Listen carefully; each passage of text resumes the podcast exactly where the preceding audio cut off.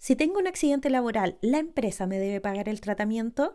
Muy bienvenidos a este nuevo capítulo de la contadora.cl en donde hablamos de negocios, contingencia, emprendimiento, reforma tributaria, mi puntito contable y mucho más. Hoy día les quiero comentar de un caso que me llegó a través de redes sociales y me cuenta que es trabajador y me dice, me dio lumbago en el trabajo, mi empleador está obligado a costear mi tratamiento temazo, temazo, temazo cuando nosotros empezamos a armar equipos de trabajo. Cuando tú tienes una empresa y quieres que otra persona trabaje contigo, tú tienes que hacer su contrato laboral, pagar sus imposiciones y provisionar todo lo que conlleva, indemnización por años de servicio, vacaciones y mucho más. Muchos me van a decir, pero para los emprendimientos es imposible, sí, pero si nosotros no vamos ampliando un equipo de trabajo, difícilmente vamos a ir viendo un crecimiento dentro de nuestros proyectos. Así que por eso es importante mirar nuestros números, mirar nuestro flujo de caja, los crecimientos y todo lo que conlleva armar este equipo de trabajo, ventajas y desventajas. Entonces, cuando ya tenemos a un colaborador, nosotros ya estamos pagando imposiciones a través de nuestra empresa, pero hay dos imposiciones que te quiero comentar y dejar en claro. En la liquidación de sueldo va a aparecer la salud que tiene el trabajador, que puede ser FONASA o ISAPRE, AFP, que claramente si es un trabajador nuevo tenemos que contratarlo principalmente en la AFP, que gane la licitación y que cobre más barato, y después uno como trabajador se puede ir cambiando de AFP. Cada trabajador elige después en dónde estar afiliado. Y aparte, si tiene un contrato indefinido, vamos a tener que descontar el seguro de cesantía, que es un pequeño porcentaje, porque la diferencia la paga la empresa también. Entonces, en la liquidación de sueldos van a aparecer un par de imposiciones. ¿Por qué digo un par solamente? Porque aparte las empresas tenemos que pagar aportes patronales.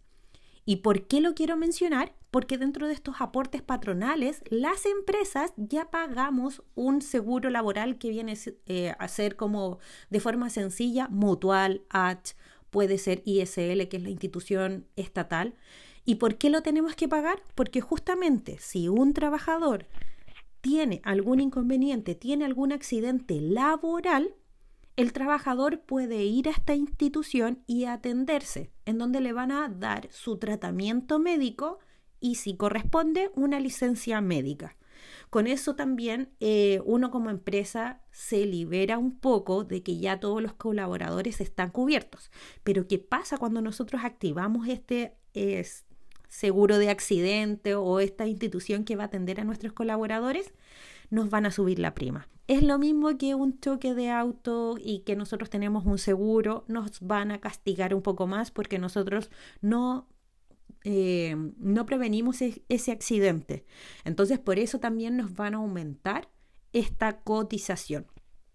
Si nosotros le decimos a este colaborador que no vaya mutual, por ejemplo, claramente estamos eh, viendo una falta bastante grave y el trabajador tendría que pagarlo casi particular porque claramente va con un tratamiento. Entonces, esta persona que me escribió a través de redes sociales, que me cuenta de que le dio lumbago en su trabajo, eh, por los motivos de su, de su trabajo, de su función, debe ir directamente a Mutual y presentarse y que le hagan los chequeos médicos y que vea si corresponde la licencia médica con todos los tratamientos que, que se va a ver afrontado. Y vuelvo a insistir, hay que tener a un eh, ingeniero en prevención de riesgos que vea tu negocio, que vea los riesgos, hay que evitarlos al máximo.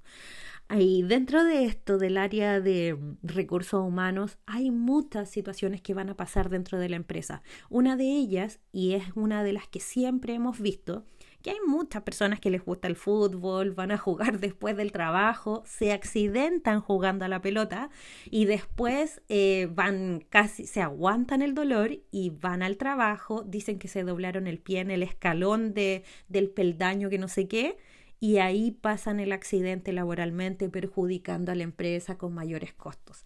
Entonces hay un sinfín de situaciones que claramente si las ponemos a analizar, ventajas, desventajas y todo, todo lo tenemos que tener previsto dentro de nuestra planilla, dentro de nuestros costos, porque van a pasar situaciones, van a pasar situaciones con los trabajadores, con estos mini engaños que perjudican a la empresa y muchas situaciones más. Te dejo invitado a que me escribas a través de mis redes sociales, a través de la casilla en donde nosotros estamos buscando relatos anónimos y me cuentes tu caso, me cuentes tu experiencia, me cuentes algún secreto que lo podamos contar acá a través del podcast y que nos den otro punto de vista y yo también contarte qué es lo que me parece de tu caso.